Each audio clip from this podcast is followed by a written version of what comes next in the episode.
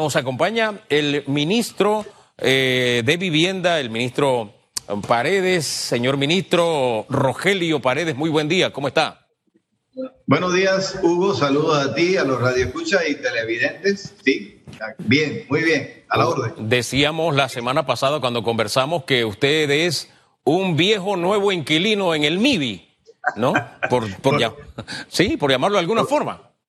Sí, eh, yo he venido al ministerio ya como en una segunda vida. Eh, ah, eh, pero bueno, yo creo que lo importante es la experiencia acumulada desde ese momento, hace 26 años con Pérez Valladares hasta este momento. hemos pasado por Banco Hipotecario, por la Asamblea, por el partido, hemos pasado, regresamos al ministerio, dos veces ministro, dos veces viceministro. Y yo pienso que eso nos ayuda ahora a tener un caudal esto eh, digamos que una acumulación eh, conveniente para poder ponerla al servicio de la nación. Bueno, eh, aprovechando que de nuevo viejo inquilino del MIBI usted hizo ese historial político, quiero aprovechar para tocar unos temitas antes de entrar en, el balance del primer año. Y sí, claro. me, me llama la atención que anoche el CDN del PRD se pronunció a favor de la administración Cortizo Carrizo luego de una semana en que la Secretaría General del partido estuviera criticando los cambios ministeriales específicamente a nivel del tema, del tema salud. Ese inside del partido, esas diferencias del partido, esos roces que evidentemente se están dando en el partido eh, después de este pronunciamiento del CEDN, ¿van a continuar su experiencia política? ¿Qué le dice? ¿Van a seguir las aguas agitadas dentro del PRD? Mi experiencia, mi experiencia política me dice que esto es natural. Fíjate que esto eh, normalmente eh, ocurre cuando eh, hay alguna situación incómoda, cuando hay una situación no entendida, cuando hay alguna diferencia que se produce en el mundo político y que es normal que ocurra. Ya el haber estado seis años como vicepresidente del partido te puedo indicar que no es la primera vez que eh, el, CDN eh, se reúne para discutir temas políticos dentro de la, eh, de la sede, pues, y, a lo interno del partido. Y, tenemos que verlo de esta manera, Hugo. Pues vamos a ver como que en una casa, en una familia, hay algunas diferencias. Estas diferencias, de repente, para corregirlas, tú necesitas llamar a todos los hijos y hablar con ellos y decirle, espérate, yo creo que por este lado debemos hacer eh, alguna modificación. Creo que esto no estuvo bien y me parece que es lo correcto y después el respaldo se da porque se llega a entendimiento. Tú has tenido diferencias con tu esposa seguramente y yo también con la mía, pero no llega, llega un momento, llega un punto en que se, nos ponemos de acuerdo. Sí, es verdad que eh, la situación ameritaba que hubiese una discusión interna sobre los últimos acontecimientos y eso es todo lo que ha pasado y vamos a ver entonces a un partido alineado de, bueno, no, tal vez no va a ser completamente porque eso va a ser imposible, nunca hay eh, una decisión unánime, pero sí te puedo decir que eh, para nosotros, ya con la experiencia que hemos tenido dentro de, de la dirección política, lo mejor que puede ocurrir es este tipo de discusiones y ahí hay un respaldo a la administración Cortizo, que es además eh, la administración de este partido, porque nosotros estamos en poder, no tiene sentido pelear. Eh, aunque usted dice que no tiene sentido pelear y me pone, me hace la analogía con un matrimonio, eh, el detalle es que acá ha habido violencia intrafamiliar, es decir, hasta diputados del PRD ya tienen temas en la Corte Suprema porque en ese problema familiar ha habido violencia intrafamiliar. Y mucho más allá de eso, aquí hemos acuñado una frase que veo con insistencia, que se ve ya en muchos lugares, y es que, no sé, en apariencia la oposición al PRD está dentro del propio PRD, así que no es una pelea cualquiera, no es una diferencia normal por ponerlo dentro de alguna, de, alguna denominación, señor, señor ministro. Sí, y para ponerlo también en perspectiva, yo te podría decir que ha subido el, tono, ha subido el, nivel. Normalmente esto no se veía. Bueno, tampoco se veían cosas como la pandemia, ¿no? Hay, han sucedido una cantidad de cosas eh, también la tecnología rebasa a, lo que antes tú podías hacer de manera más sencilla. son, son, la vida es muy dinámica, la política también. Yo no, no estoy favoreciendo una, una situación de, de, de violencia, claro que no yo lo único que te puedo decir en este momento es que sí, eh, apuntando a lo que tú mencionas, la situación como que cambió de tono y, realmente nosotros no tenemos ninguna necesidad de seguir eh, haciéndonos un daño interno. Entonces, creo que se ameritaba, me parece que el llamado es conveniente, pero este, en este caso es el CDN, pero los, los diputados que tienen su autonomía, también eh, han estado viendo por su lado pues cómo van logrando eh, bajar eh, esa intensidad. Claro. A, título personal, cada uno va a poder hacer siempre su, su reclamo unos con otros. Me parece que llevarlo hacia niveles muy intensos no contribuye en nada a que, a que tengamos bueno, una, una sociedad encantada con lo que está pasando yo creo que aquí lo importante es entender los tiempos, entender las ansiedades. No, no podemos tampoco eh, actuar de manera visceral. Y bueno, hay que, hay que hacer ese llamado y en todas las instancias. Esa es la conclusión sobre ese tema. Ahora bien, y para cerrar este tema político, de alguna forma yo lo celebro porque como periodistas siempre buscamos ante los eventos, ante los hechos, una opinión a favor, una opinión en contra, o sea, diversas opiniones.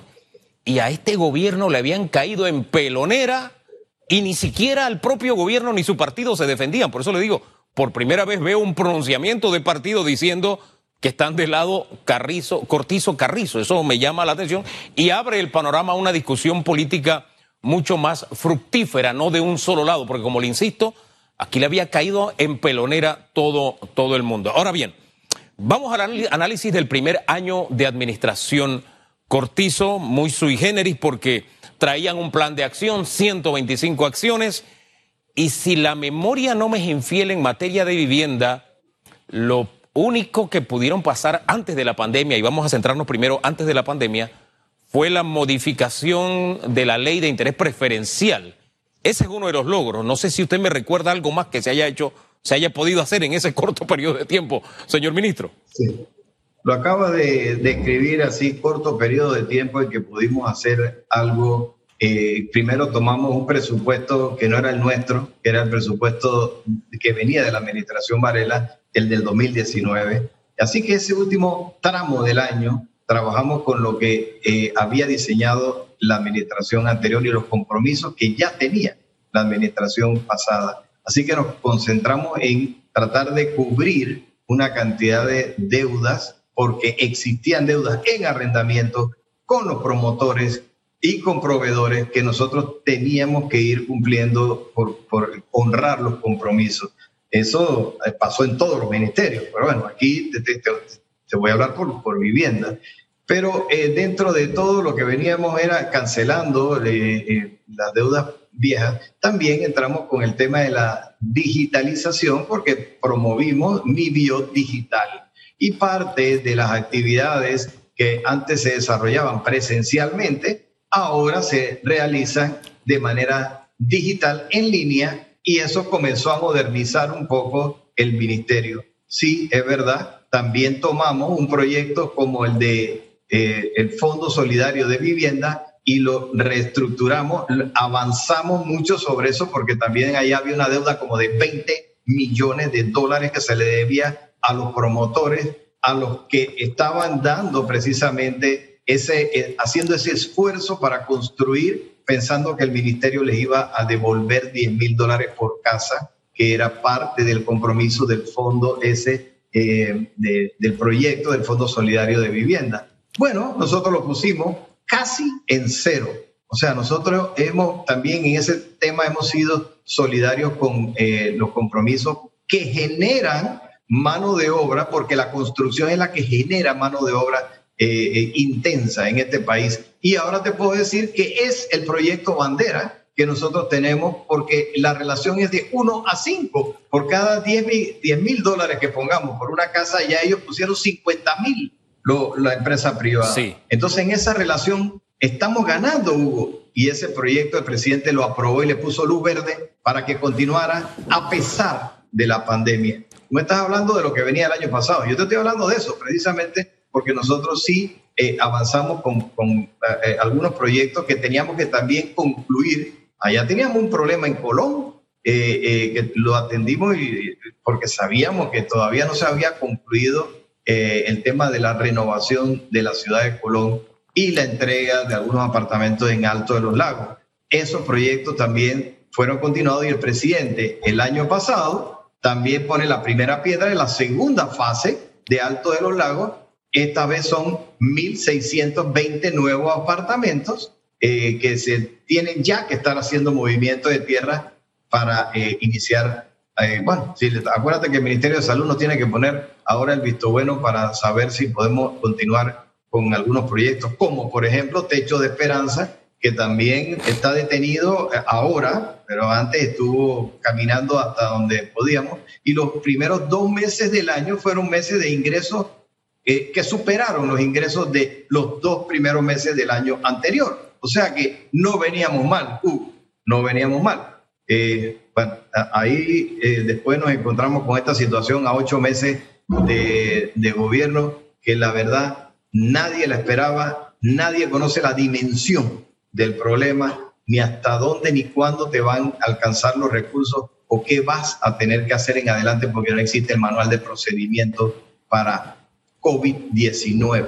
Eso no existe. Sí. Entonces, ah, dime. Sí, sí, no, es que ah, llegamos al estadio este en que, como decía nuestro colega eh, que descansa en paz, Pepe Cortés, borrón y cuenta nueva. Es como si fuera un nuevo partido después del COVID. Todo eso que se tenía en el plan de acción y que no se comenzó, y todo eso que se pudo comenzar bajo la nueva realidad de COVID, ¿qué se ha avanzado? y en qué se puede seguir avanzando, ¿no? Y qué formará parte del pasado también, ¿no?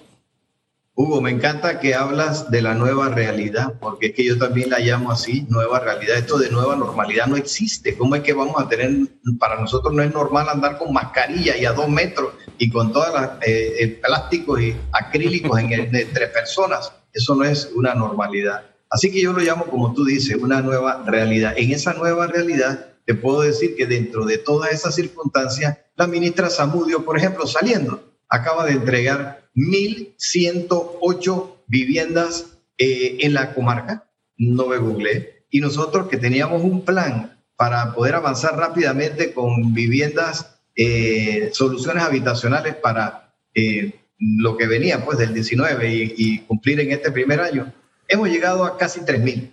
No hemos alcanzado la meta que nosotros hubiésemos querido, pero esa es la realidad. Eh, eh, es como dices tú, esto es un paréntesis. Aquí como que todo se hubiese detenido por un periodo de tiempo que es como si fuera un, un espacio perdido. Las cuentas no se pagan, los alquileres también, eh, los préstamos están en pausa, todo el mundo está viendo qué va a ocurrir con ellos, se abren los bloques, hay contaminación. Bueno, yo no, ni siquiera quiero entrar ahora en el tema de salud porque eso ya es un tema trillado, pero no podemos tampoco desconocerlo. Cuando otros países han podido mejorar su situación es porque han sido disciplinados. Esa es la única razón. En los lugares donde no ha habido disciplina, no, no, no, no les ha ido bien. Entonces, para nosotros sí, es una pausa que hemos tenido que establecer por autogestión. Nosotros hemos hecho autogestión, me refiero a que se cayó una casa, eh, perdón, se cayó un árbol sobre una casa. Hay un incendio por en el otro lado que hubo un deslizamiento de tierra y se lleva a varias casas. 520 unidades de vivienda hemos podido desarrollar el ministerio con su personal a nivel nacional para resolver estos problemas pequeños. Pero esa cifra podría estar fácilmente en 700, no en 500. Eh, obviamente, pues la situación nos ha puesto en esta situación. Claro, ahora, ahora hay una serie de deudas históricas que no sé de qué forma lo vaya a enfrentar ahora el Ministerio de Vivienda. Una, por ejemplo, el área de, San Miguelito, que en gran medida comenzó, por lo menos en el Valle de San Isidro, donde yo me crié. Usted me recordaba hace unos días en una entrevista que le hicimos el programa Piso y Techo. Bueno, en gran medida San Miguelito, en el área de Valle de San Isidro, comenzó así, con esto de piso y techo. Pero de esa casita que el gobierno solo le daba el piso y el techo y el, el dueño de la vivienda pues le ponía las paredes y demás, sí, esa casita se convirtió en una casa más grande que hubo que anexarle prácticamente otra casa porque vino la segunda generación, que hubo que ponerle una casa encima porque vino la tercera generación y algunos le hicieron unos cuartitos adicionales para alquilarlo para poder tener ingresos y lo que tenemos como resultado es un hacinamiento terrible. Entonces, ahí hay una deuda histórica que ahora el COVID nos ha enrostrado de manera muy dura como sociedad.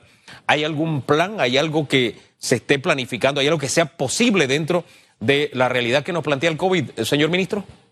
Sí, tú tienes buena memoria. Ese, ese tema de piso-techo eh, le facilitó la vida a mucha gente eh, porque en ese momento pues, se, se, entregaba el piso, el techo y una eh, unidad sanitaria básica, un baño, y, la gente terminaba.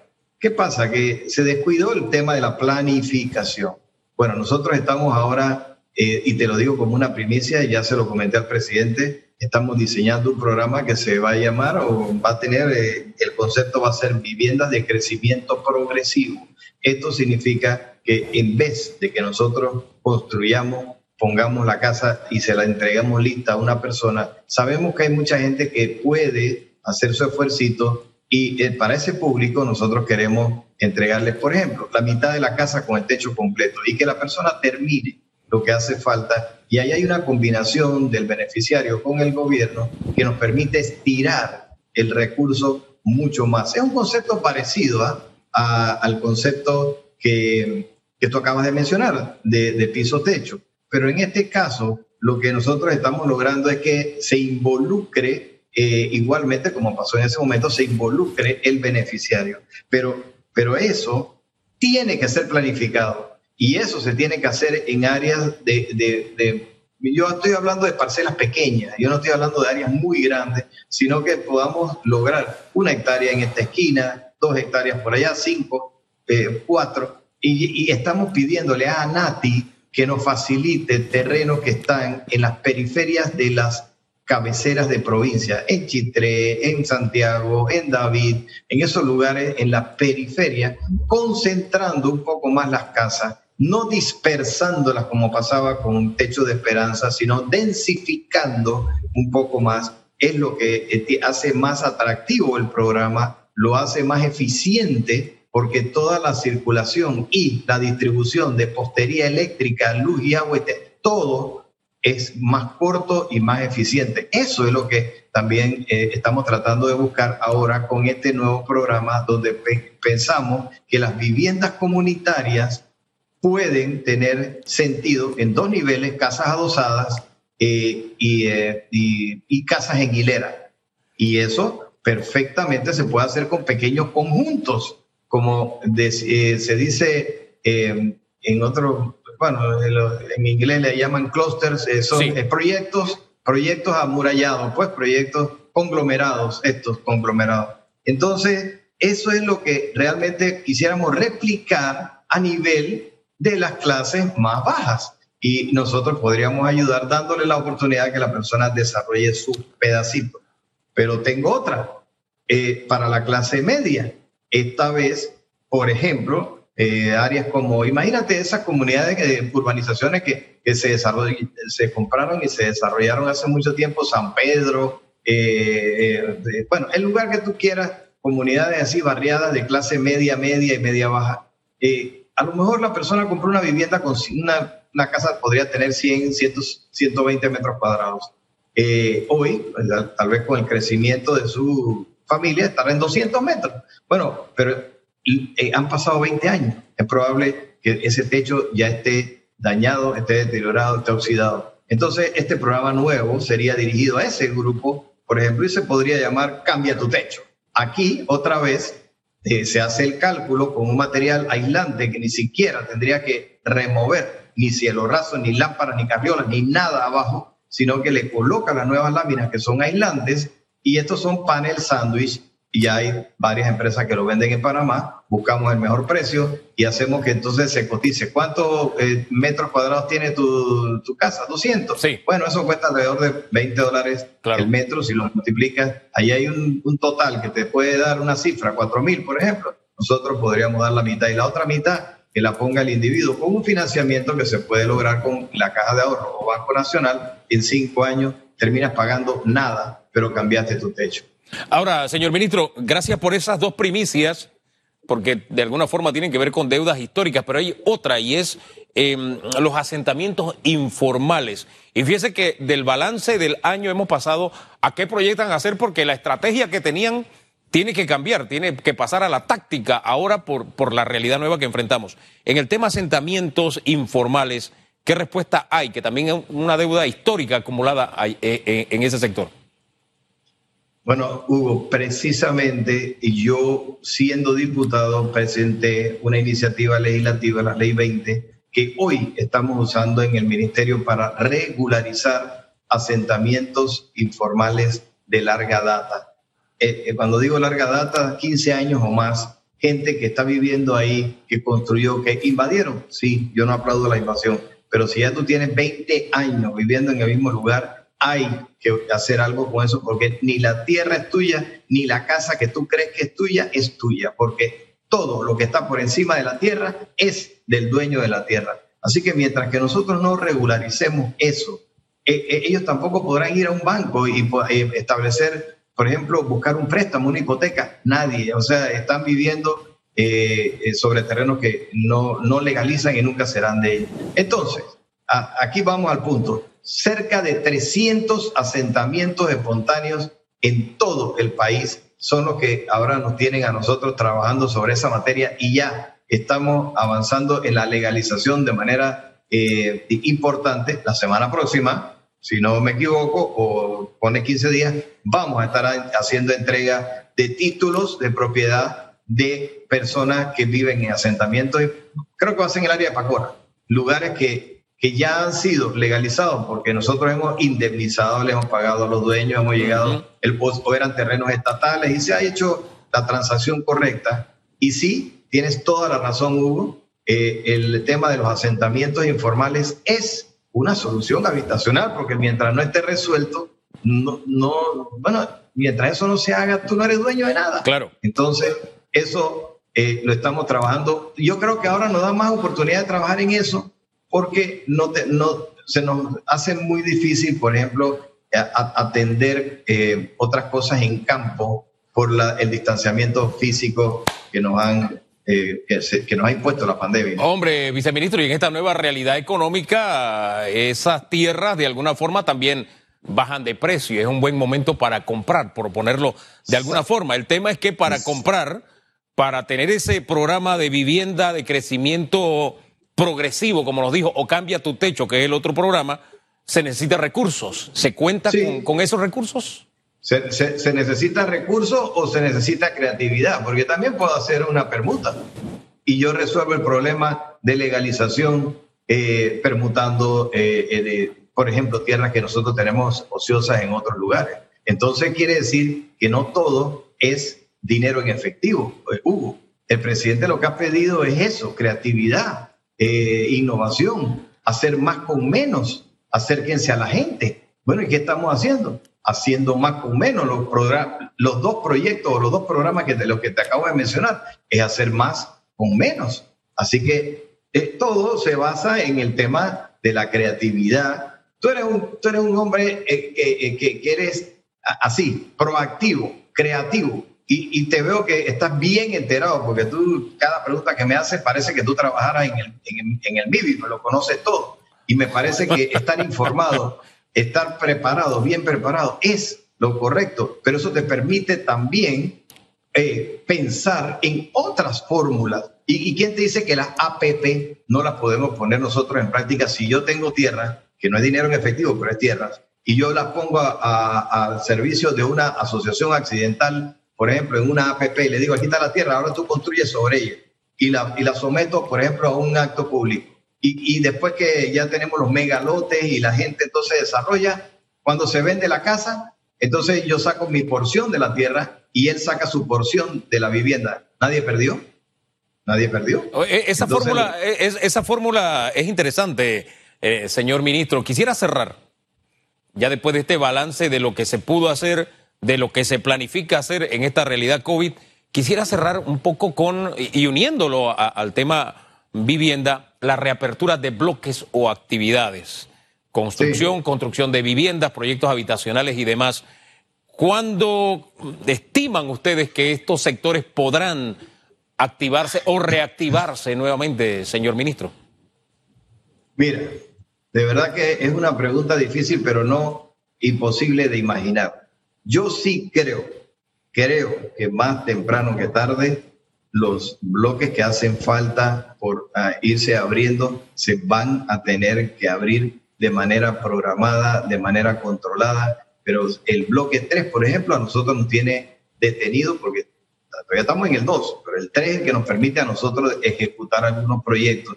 Y así como nosotros, hay otros y otras actividades que estoy seguro están a la espera de que se le dé esa autorización. Y se ha estado analizando seriamente eh, cómo hacer la apertura de manera que no se eh, produzca una afectación de salud en forma mayoritaria. Y claro que aquí también tiene que haber una combinación de esfuerzos entre el Estado y el, el ciudadano para que podamos entender todo dónde estamos situados. No es posible que todos los días la cifra anda por arriba de mil eh, contagiados y sabemos que los hospitales están llegando a puntos, eh, eh, bueno, no de saturación todavía porque ya hay opciones, pero, pero no es normal que estemos avanzando así. Ahora, por eso la, perspectiva de qué va a pasar y cómo se van a abrir los bloques y en qué tiempo, yo quisiera que antes de, que, antes de terminar el año nosotros pudiéramos decir que hemos vuelto a una, no es normalidad, pero sí a una realidad que nos permita seguir funcionando. Mi, eh, mi deseo es ese. La pregunta es si podemos conseguir que la gente nos acompañe en eso con disciplina. No significa que estamos castigando a nadie, sino disciplina. Importante eh, frente a esto. Y te pongo este último ejemplo eh, porque el tiempo sé que es corto. Estados Unidos, no, importa cuánto tiempo, cuánto dinero tenga Estados Unidos, ellos están poniendo un tercio de los muertos del mundo, los está poniendo Estados Unidos, precisamente porque han tenido unas libertades excesivas. Señor ministro, cerremos las cosas ahí. Gracias por conversar con los televidentes y radioescuchas de radiografía. Éxitos. Saludos a ti.